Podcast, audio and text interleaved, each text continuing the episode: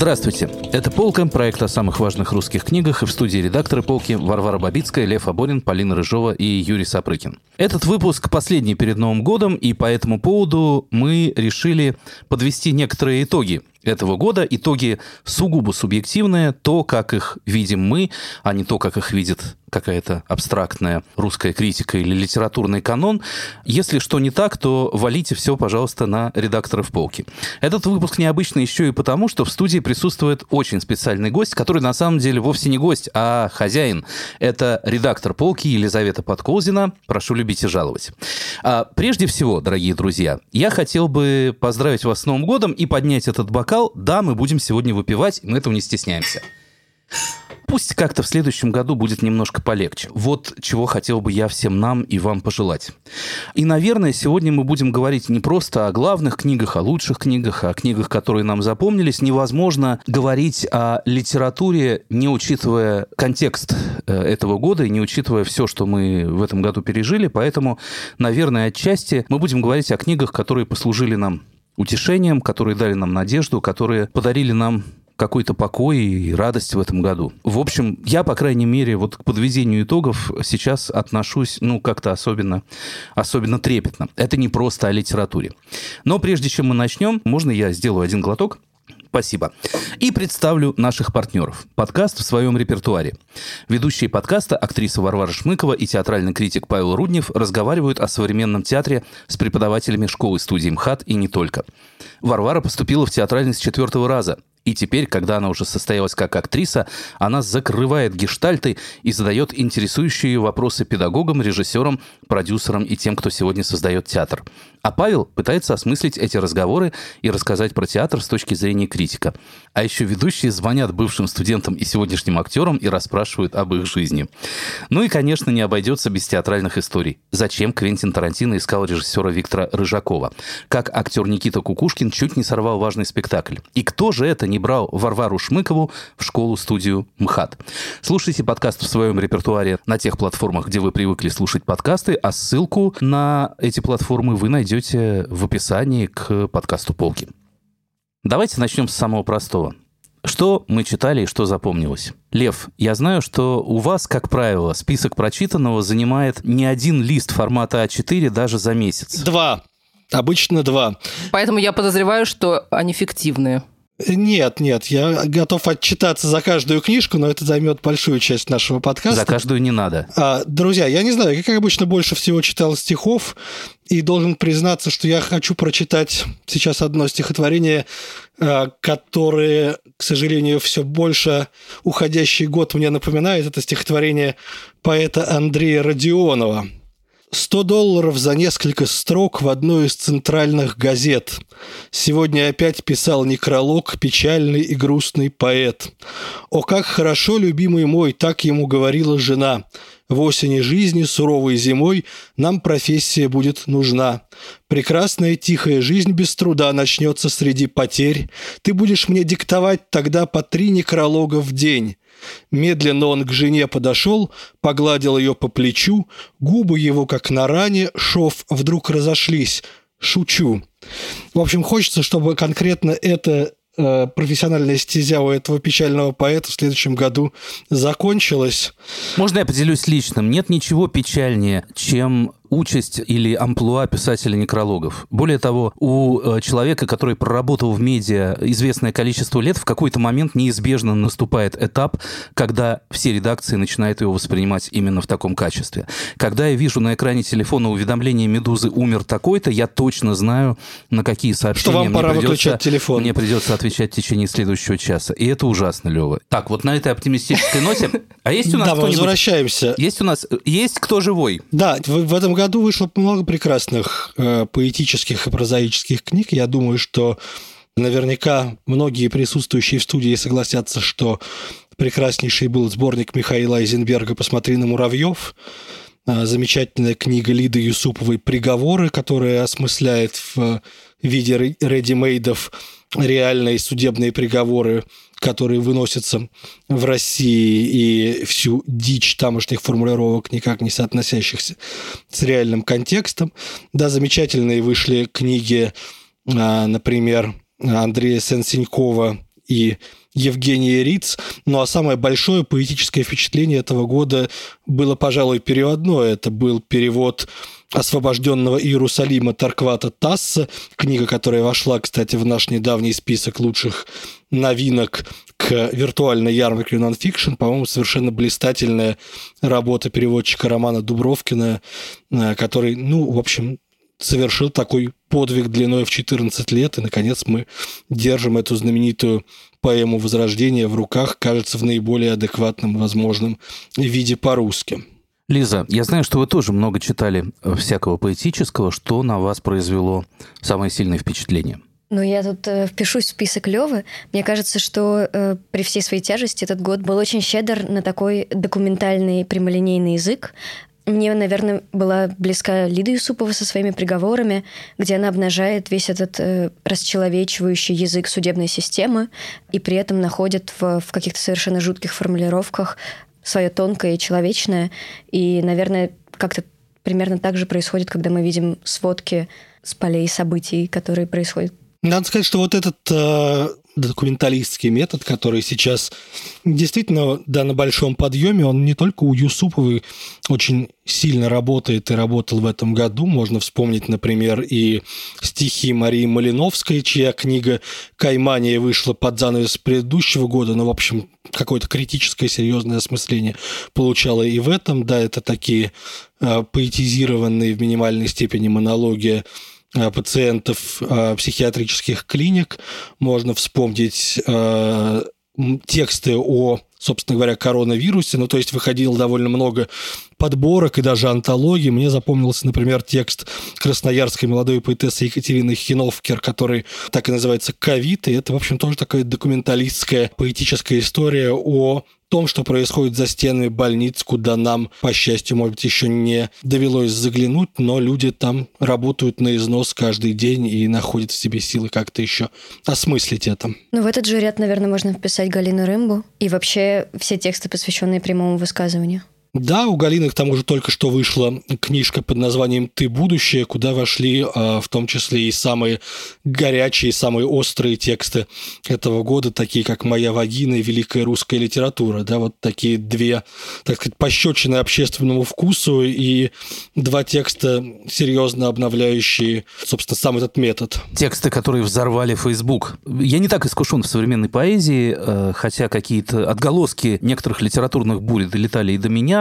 но главным моим, наверное, литературным впечатлением от этого года вообще стала прозаическая книга петербургского поэта Аллы Горбуновой «Конец света. Моя любовь». Так получилось, что я прочитал ее в самом начале, по-моему, первого карантина, еще в PDF, э, еще в виде как бы подготовленной к печати книги. И мне довольно долго пришлось жить с ощущением, ну вот знаете, когда тебе в руки попадается что-то такое ну, вот что-то такое сверхценное, что-то такое дорогое и удивительное, о чем знаешь только ты, и вот это оно сейчас выйдет в мир, и что же в мире с ним произойдет? Прямо даже страшно, ну, как бы не будет ли мир к этому жесток, как он с этим обойдется. Я ужасно рад, что когда книга вышла, и ну, как-то постепенно вокруг нее начались какие-то разговоры, какие-то рецензии, за редчайшим исключением, люди нашли в ней что-то важное для себя, люди узнали в ней себя, не знаю, можно ли сказать, что эта книга для многих стала откровением. Я вам не скажу за всех ее читателей, но я вижу, как она отзывается, как она резонирует. Наверное, нужно сказать для тех, кто не сталкивался еще с этой книгой, что это, в общем, формально говоря, это сборник рассказов, рассказов, в которых Горбунова пишет. Вот мы, кстати, даже не знаем, пишет она о своей юности или о юности своего лирического героя, где там правда и где там вымысел. Там эти границы так специально немножко размыты. Но это книга о юности девушки, которая взрослеет в Петербурге в 90-е годы, у которой сложные отношения с э, родителями, бабушками и дедушками, такими довольно тираническими, которая попадает в, во всякие странные компании, где-то на, на рынке в дачном поселке. Ну, в общем, вводит знакомство с людьми из таких жестких социальных низов, которые переживают разные романтические увлечения. Иногда эти увлечения приводят к таким довольно жестким последствиям.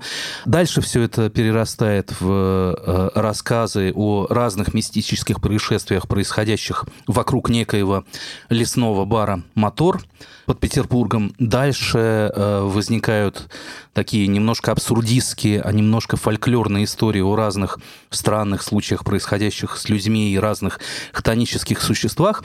И ты совершенно не замечаешь, как вот эти очень разные по типу, по жанру рассказы, они вдруг становятся частью какого-то одного мощного текста, одного романа.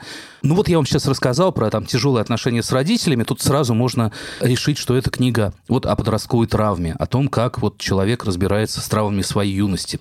Странным образом книга совершенно не об этом. Это книга о том, как человек, ну, в некотором роде выстраивает из этих травм себя, получает какую-то сверхсилу, пройдя через это, сознательно встречается со своей тенью, со всем темным, что есть в жизни, и со всем темным, что есть в душе. Горбунова недаром там много цитирует Рэмбо и Блейка. Э, это действительно такая темная романтическая литература, которая говорит о самых бытовых окружающих нас вещах не в терминологии травмы, абьюза и так далее, и так далее, а в какой-то очень я не скажу старомодной, но очень такой укорененной в традиции романтической оптики. Вот, и завершается все это поразительным по силе текстом под названием «Память о рае», где э, лирическая героиня, сделав такой круг по разным э, извилинам э, жизненного ада, э, вдруг оказывается в собственном детстве, в таком подлинном человеческом раю с самым чистым восприятием мира, переживает его же уже во взрослом состоянии, не будем говорить каким образом, но это вот такая звенящая высокая нота, которую литературе вообще не так часто удается взять. Это потрясающая книга. Я рад, что у нее сложилась счастливая судьба, и я думаю, что ее, ну там, кумулятивный эффект от той энергии и силы, который в ней заложен, он будет проявлять себя и дальше, и в следующем году, и позже, и больше. На меня, хочу добавить, согласиться, эта же книжка произвела очень освежающее впечатление, потому что мы как будто уже немножко подзабыли, что литература может описывать события объективно, что ли, травматичные, не делая травму своим предметом, во-первых. А во-вторых, вот когда я читаю Горбунову, я спохватываюсь и удивляюсь и думаю, почему же люди так долго занимались в литературе тем, что как будто переживали свои чувства непосредственно, тогда как веками для этого использовалась художественная литература. И вот э, Алла Горбунова как раз делает эту более привычную мне вещь. Она использует художественную литературу по назначению как э, инструмент собственной рефлексии, да, не сосредоточиваясь на голой правде э, эмоциональной. Книжка Горбуновой в самом деле замечательная, и, конечно, моя тоже относится к числу главных прозаических впечатлений этого года. Было, впрочем, еще несколько.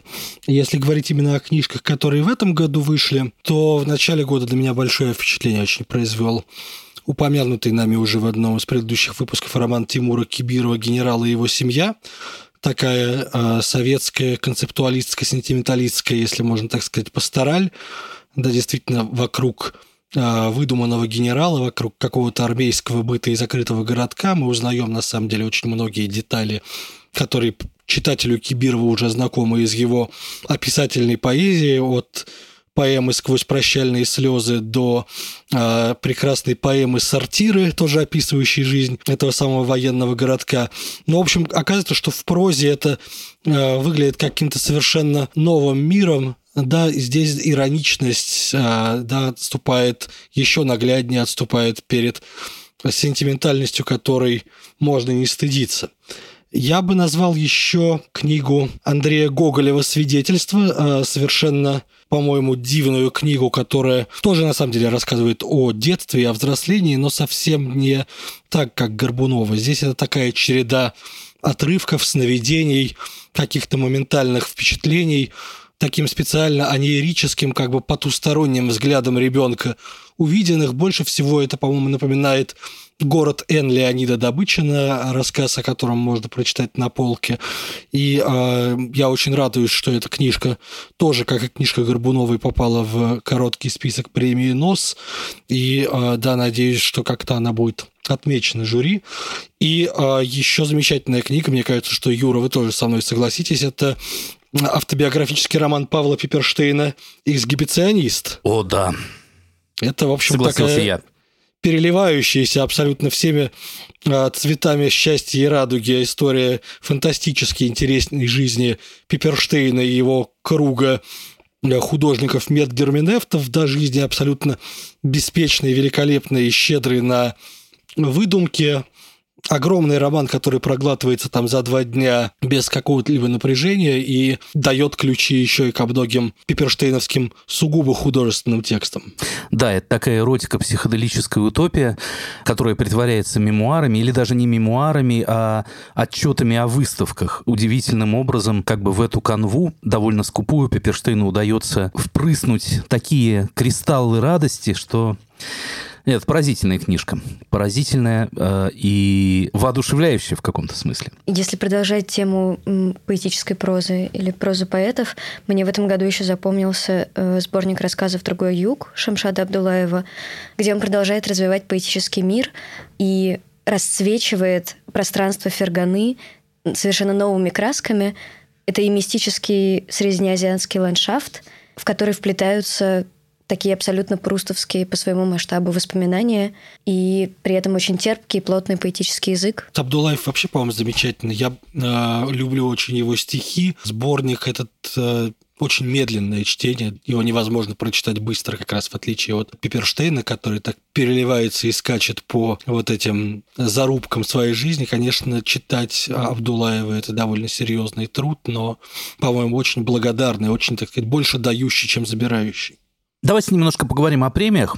Год начался с э, вручения премии «НОС», которой и вы, Лева, и я в том составе жюри имели некоторые отношения. Получила ее книга Александра Стесина «Нью-Йоркский обход», которой, я знаю, многие из нас неравнодушны. Да, но я даже могла бы добавить, что 2020 год просто стал каким-то камбэком Стесина вообще в русскую литературу где он уже и до того бывал, но не Но не все такой... об этом знали. Да, не имел такой всенародной популярности, потому что сначала... Это был не камбэк, а какое-то массированное наступление, а глубоко эшелонированными колоннами. Да, потому что сперва вышел Нью-Йоркский обход, Потом сразу же вышла африканская книга, суммирующая стесинские всякие впечатлений из разных его путешествий и времен, когда он работал э, в Гане как врач без границ. Я предлагаю смешную литературную игру. Давайте выпьем еще по бокалу и попробуем по памяти произнести фамилию мадагаскарского поэта, э, которого он там воспевает. Я пас, Юр. Хорошо.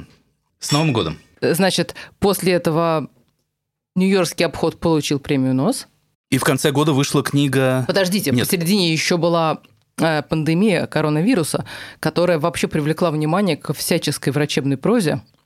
И более того, даже не буду называть имен, размножила эту врачебную прозу. Вообще, вы совершенно правы, я об этом не задумывался. Я никогда так много не читал о медицине, как в этом году. Все началось со Стесина. Дальше весь год э, я читал э, Ирину Якутенко, прекрасного журналиста, которая лучше всех писала о ковиде. Вот закончился год э, статьей медиков э, из клиники Шарите в журнале «Ланцет». Все это очень интересно. Да, не все знают, что только что недавно вышла и третья книжка Стесина под названием «Птицы жизни», которая на самом деле хронологически первая но книжка, она вышла теперь, и она рассказывает о доврачебных временах, о временах студенческих, когда Стейсин учился у американского поэта Роберта Крилли э, и собирался стать американским поэтом, собственно говоря. А, и это такое предисловие, на самом-то деле, к уже известным всем полюбившимся книжкам.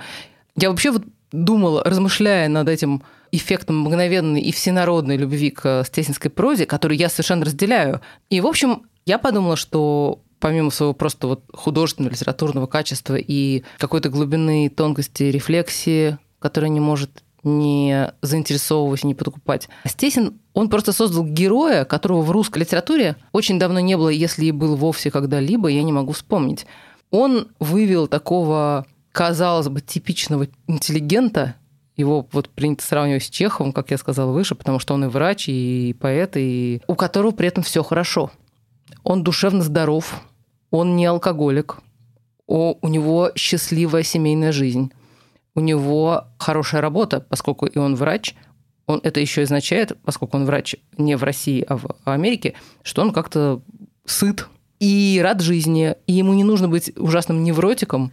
Слушайте, вы тоже рисуете какой-то портрет, который в русской литературе сразу воспринимается как, как образ мещанина или, или какого-то пошляка. Я вам об этом и говорю. Да. У нас нету примеров в русской но, но литературе. он же не таков. Да, это образованный, э, всем интересующийся, э, дико профессиональный, в хорошем смысле слова космополит. Да? Это человек, у которого все хорошо, э, и, и ты понимаешь по нему, что это заслуженно. Так в том-то да, и дело, не... о чем я и говорю, мы всегда, казалось бы, думали, что если мы хотим тонкую литературу, талантливую литературу, блестящую литературу, непременная цена за нее, которую должен платить и автор, это какое-то безумие, э, преступление, одиночество, несчастье, смерть э, и каторга. Это просто надо было поступать на медицинский, а не туда, куда мы. И не в Москве, возможно. Но как бы то ни было, оказалось, что это же большая, прекрасная новость. Давайте вспомним еще про премии.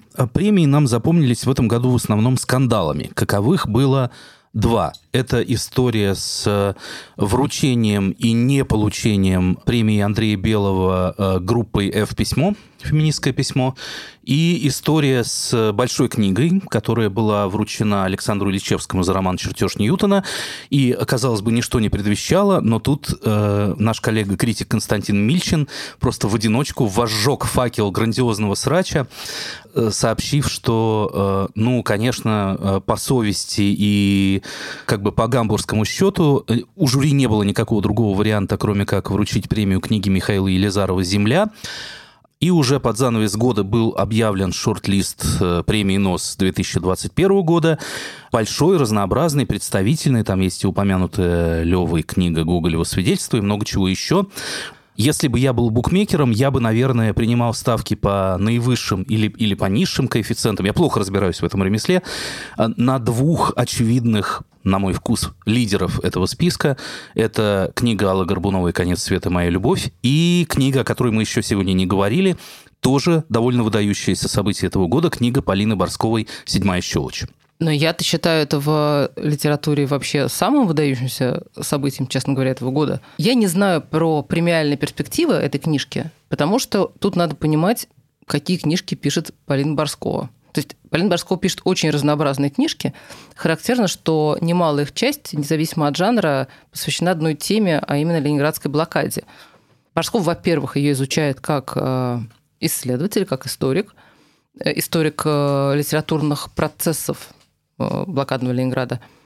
Но, с другой стороны, она одновременно осваивает эту тему всеми остальными своими инструментами, а у нее их большой репертуар, потому что Полина большой поэт, и в последние годы большой прозаик.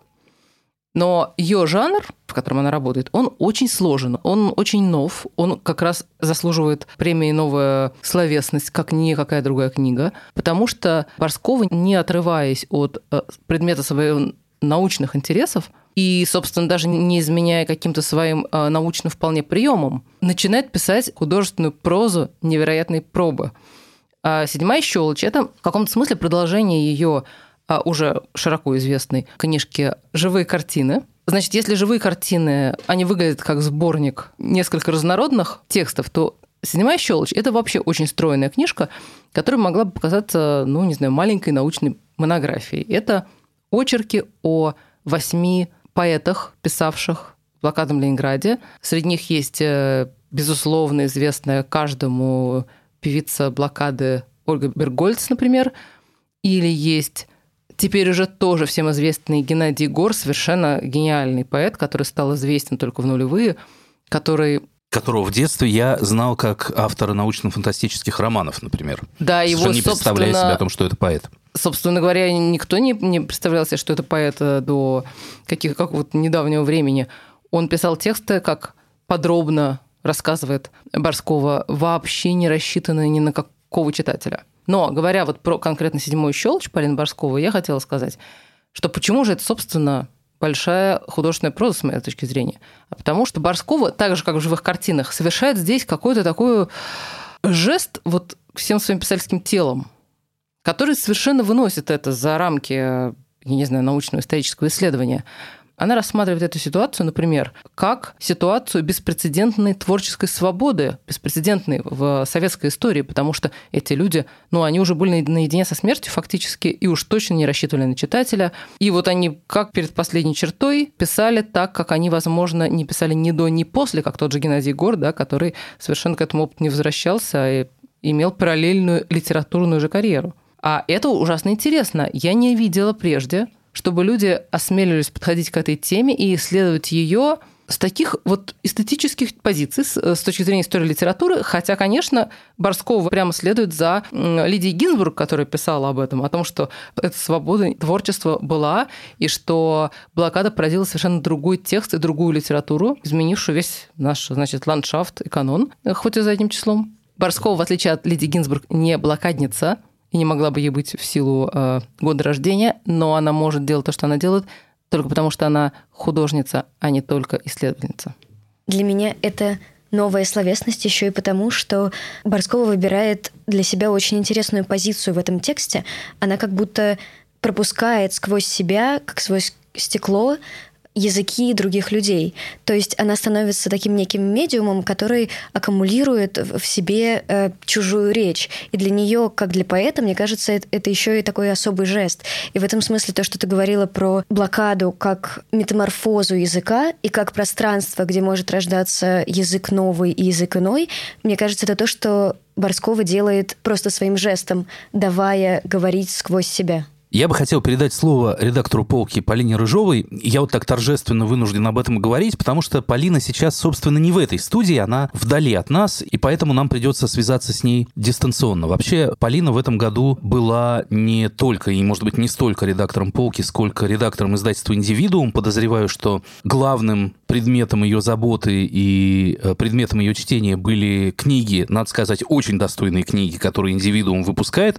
Но, впрочем, давайте об этом спросим спросим у самой Полины. Привет, это Полина Рыжова. Не смогла, увы, присоединиться к записи подкаста, но могу коротко рассказать о своих самых больших книжных впечатлениях этого года. В этом году я избавила себя от необходимости отслеживать книжные новинки и разрешила себе читать только то, что мне действительно интересно. Во время весеннего карантина, видимо, предчувствуя, что границы еще надолго останутся на замке, устроила себе роскошное книжное путешествие. Прочитала «Гения места» Петра Вайля, Здесь был Рим Виктора Сонькина.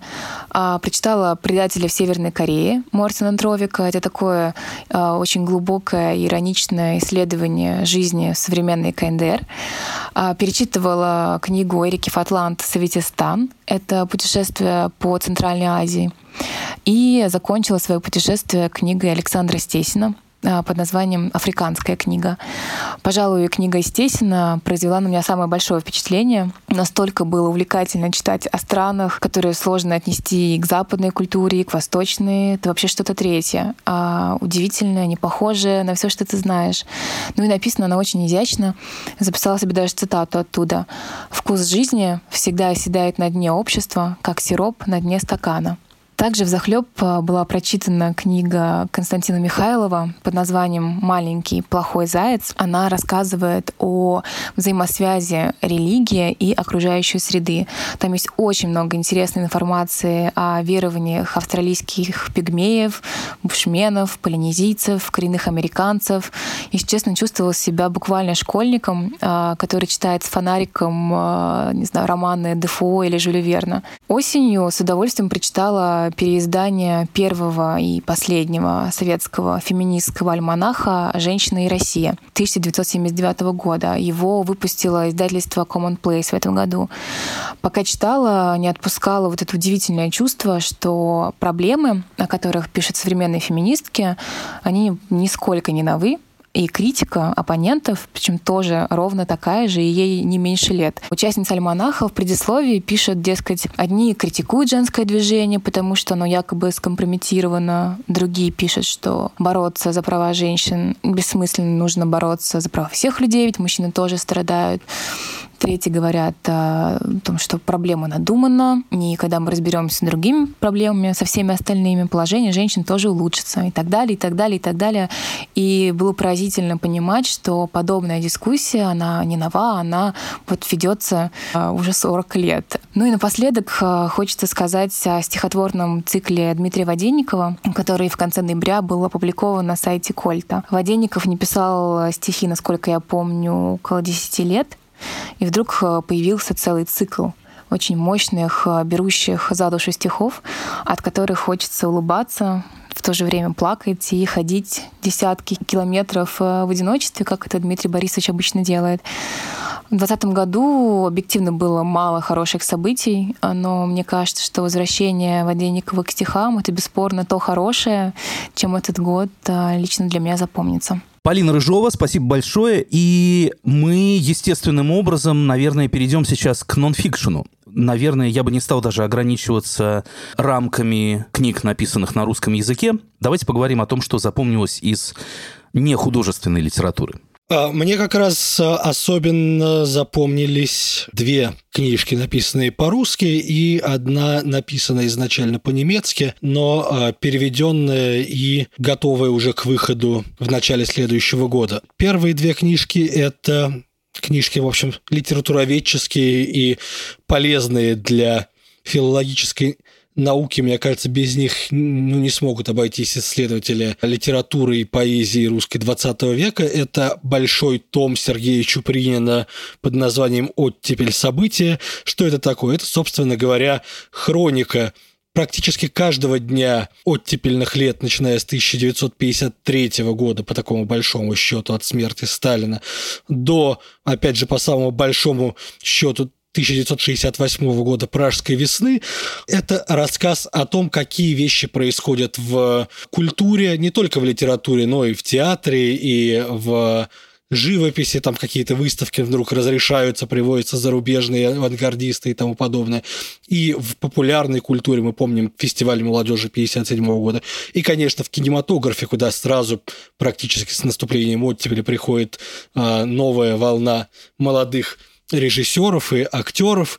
А, ну, то есть буквально мы выясняем, что стоит повеять какому-то ветру свободы, моментально культура а, на это реагирует, а, разрешается то, что еще недавно казалось немыслимым, начинаются какие-то жаркие споры, сначала робкие, какие-то статьи, там вроде статьи Померанцева о искренности в литературе, а потом уже и публикуется Солженицын, и идут споры об авангарде, и потом этот процесс надламывается благодаря истерическим криком Хрущева на выставке авангардистов в Манеже. Собственно говоря, в интервью Полки Сергей Чупринин говорит, что советская власть по отношению к культуре в оттепель вела себя как параноик. Она то запрещала, то разрешала, то пугалась собственной либерализма, то, наоборот, считала, что надо дать какие-то послабления. И вот это взаимодействие культуры и власти – это такие подспудные механизмы того, что мы сейчас знаем, как оттепель, как поэты-шестидесятники, как э, да, расцвет после сталинских лет. Все это ужасно интересно, поучительно и совершенно огромный здесь труд хроникера, хотя, конечно, и в силу объективных причин неполный, да, в частности, там не официальная культура, подпольная культура, но просто не оставляла по себе такого количества документов. Вторая книга а, совсем недавно, это книга филолога Юрия Левинга под названием «Поэзия в петле. Мандельштам и авиация», да, которая на примере одного стихотворения Мандельштама, стихотворения, посвященного гибели советских летчиков, да, не мучнистый бабочкою белый, строчка она называется, да, показывает не только как авиационный мотив работает в советской поэзии, как сам Мандельштам к нему обращается, но и показывает вообще вот всю эту трагическую коллизию попыток Мандельштама э, вернуться так сказать, в обойму советских литераторов, как он ее понимал, сказать что-то одновременно большое, значимое и показать свою лояльность и непротиворечивость режиму, что, как мы знаем, было обречено на провал. Да, книга эта прекрасно написана, прекрасно проиллюстрирована. Ну и в пандан к ней, конечно, нужно назвать книгу Глеба Морева «Поэт и царь», из истории русской культурной мифологии, рассказывающую о том, как, собственно говоря, вот эти кейсы Мандельштама, Пастернака и Иосифа Бродского, их заочном противостоянии и даже очном разговоре с властью всегда приводили к каким-то плачевным результатам ровно из-за разного понимания сторонами диалога своей здесь роли. Да? То есть поэт считает, что он пророк, что он говорит с властью на равных, власть совершенно не понимает, что это за люди и чего они от нее хотят. А обещанная немецкая книга, она скоро выйдет в издательстве «Новое литературное обозрение». Это книга немецкой журналистки Ульрики Мозер под названием «Чехотка».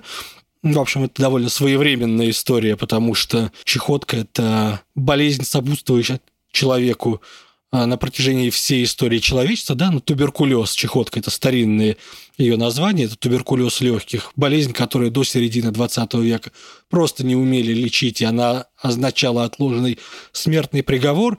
И, собственно, Ульрики Мозер показывает, каким образом отношение к этой болезни меняется от болезни, которая считается возвышенной, такой приметой гениев, приметой каких-то ангелических натур – а вот якобы безмятежно и мирно умирает Навалис, Шопен, Паганини. На самом деле, конечно, это все чистейшей воды мифология. До далее болезни городских низов, пролетариев и, в конце концов, в немецком обществе до болезни изгоев, которых требуется уничтожать. То есть нацисты буквально приравнивают туберкулез к каким-то проявлениям расовой неполноценности, и э, ничего хорошего, никакого, никакой надежды на будущее этих несчастных больных не ждет. Книга очень тяжелая, очень интересная, очень поучительная, в каком-то смысле и очень своевременная. Я хотел воспеть моего главного нонфикшн фаворита этого года, но пока Лева говорил, я вспомнил, что мы воспевали его уже год назад, под занавес 2019-го. Это книга Андрея Зорина «Жизнь Льва Толстого. Опыт прочтения». Тем не менее, воспою ее еще раз.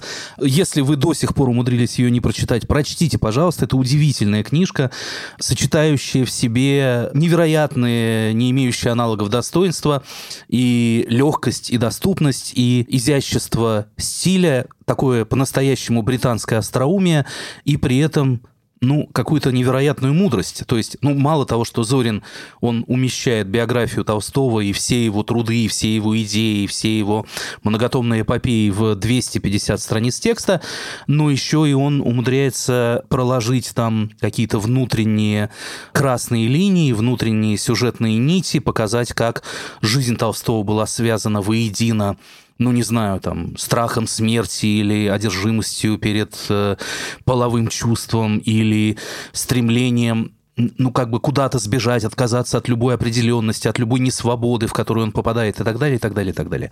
Это э, действительно, по-моему, выдающееся произведение. Но вот э, э книга, о которой мы точно на полке никогда не говорили, это трактат Эрнста Юнгера «Уход в лес».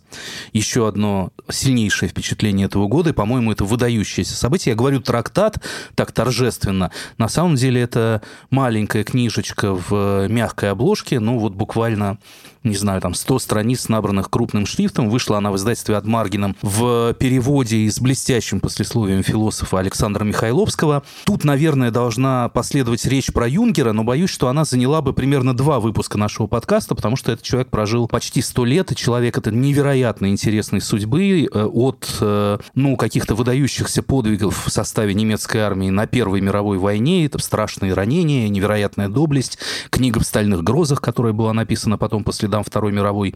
Потом такая, ну, как бы любовь и ненависть, притяжение и отталкивание от гитлеровского режима. Ему предлагали стать депутатом Рейхстага.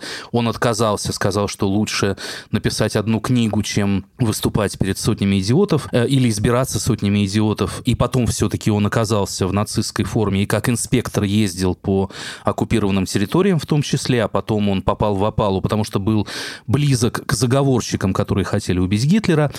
И это только начало, потому что дальше было еще 50 с лишним лет жизни, в которые уместились и, ну вот все, вплоть от дружбы с химиком Альбертом Хоффманом и экспериментов уже в довольно пожилом возрасте с изобретенными Хоффманом психоделическими веществами и до, ну, каких-то уже невероятных торжеств на его юбилеях в старости, когда к нему на вертолете прилетают Коль и Миттеран, и ну вот самые великие премии ордена и Франции, и Германии, и всех европейских стран. В общем, такая дожившая почти до наших дней реликвия 20 века, со всеми сложностями 20 века. Вот пока вы, Юра, это рассказывали, да. я вспомнила произведение писателя любимого моего не за 20 год, а за вообще одного из любимых моих писателей Брюса Чатвина, у которого есть замечательный очерк о Юнгере, из которого мне запомнилась, как сейчас, одна цитата из Юнгера. «Предметов роскоши в моем танке умещалось немного».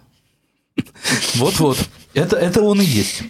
Это он и есть. Настоящий аристократ, мыслитель, человек очень сложный, ужасно интересной судьбы. «Уход в лес» — это маленькая его книга, написанная после Второй мировой войны, когда Германия терпит поражение, он пишет из ситуации как бы этого поражения, и эта книга на самом деле о свободе, о способах достижения свободы внутри современности.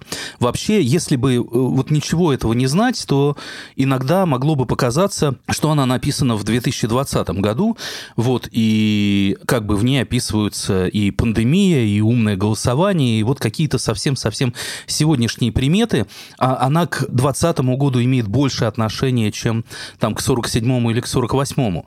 Вот. А почему уход в лес? А, не потому, что что э, в ней рассказывается о том, как там вырыть землянку и скрыться от цивилизации, выключить телевизор и телефон навсегда, она о стратегиях защиты самого себя, защиты своей человеческой сущности в мире, где у тебя все время эту пытаются сущность отобрать. Ее пытаются отобрать авторитарные власти, медиа, техника и э, техническая цифровая цивилизация всеобщей слежки. Слово «цифровая» там нет, но в остальном все очень удачно ложится на сегодняшние реалии. Там медицина, которая заставляет тебя подчиняться своим регламентам и думать только о том, как выдержать там баланс чего-то в крови и так далее, и так далее, и так далее. На твою свободу покушается все, и единственный способ – это в метафорическом смысле уйти в лес, оказаться независящим ни от кого, самостоятельным, по крайней мере, в духовном смысле. Эта книга близка чем-то к философии Мартина Хайдегера, но при этом стиль ее не так темен и таинственен, как у Хайдегера, она читается как, вот, извините за параллель, колонка о духе времени. И, ну, как бы я тоже знаю много людей, далеких от всякой философии, которые прочли «Уход в лес» и, ну, увидели в ней какое-то очень-очень важное для себя высказывание. Последнее по времени, ну, на мой вкус, очень важное событие, произошедшее в этом году, это выход нового романа Леонида Юзуфовича «Фил Эллен», роман, который только недавно поступил в продажу, и еще немногие его успели прочитать, но мне кажется, это невероятно сильная работа в контексте трудов самого Юзефовича и вообще для литературы вообще.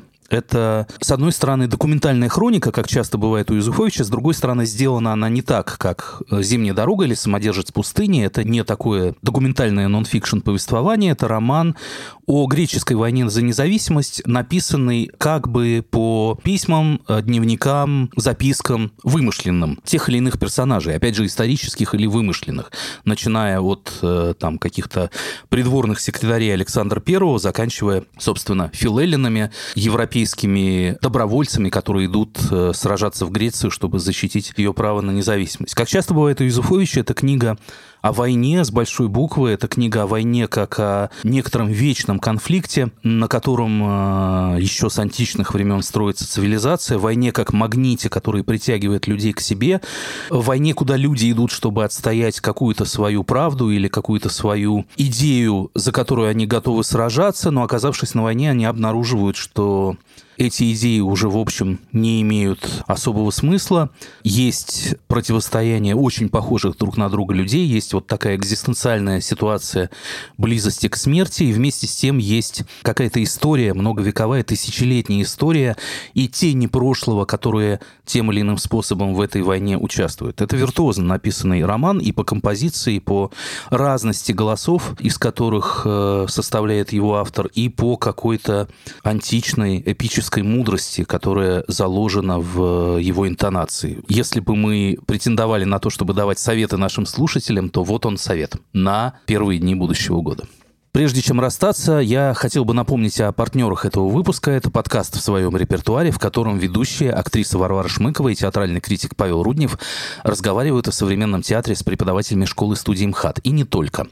Варвара поступила в театральный с четвертого раза, и теперь, когда она уже состоялась как актриса, она закрывает гештальты и задает интересующие ее вопросы педагогам, режиссерам, продюсерам и тем, кто сегодня создает театр. А Павел пытается осмыслить эти разговоры и рассказать про театр с точки зрения критика. А еще ведущие звонят бывшим студентам и сегодняшним актерам и расспрашивают об их жизни. Ну что же, с Новым годом! Я желаю всем быть э, здоровыми, дождаться того, когда э, эта зараза схлынет, когда мы сможем, наконец, безбоязненно ходить по улицам, встречаться, общаться, и вообще жизнь вернется в какую-то обычную колею. Наверное, она не станет уже такой же, как была раньше, но это тоже опыт, который надо пережить, который, может быть, в следующем году будет выражен уже и в каких-то книгах, в какой-то литературной форме. Это все тоже ужасно интересно. А пока что с Новым годом, с новым счастьем. Это был подкаст проекта «Полка», проекта о самых важных русских книгах. И с вами были редакторы «Полки» Варвара Бабицкая, Лев Аборин, Елизавета Подколзина, которая сегодня впервые присутствует в нашей студии, Полина Рыжова и Юрий Сапрыкин. Всего вам самого-самого доброго.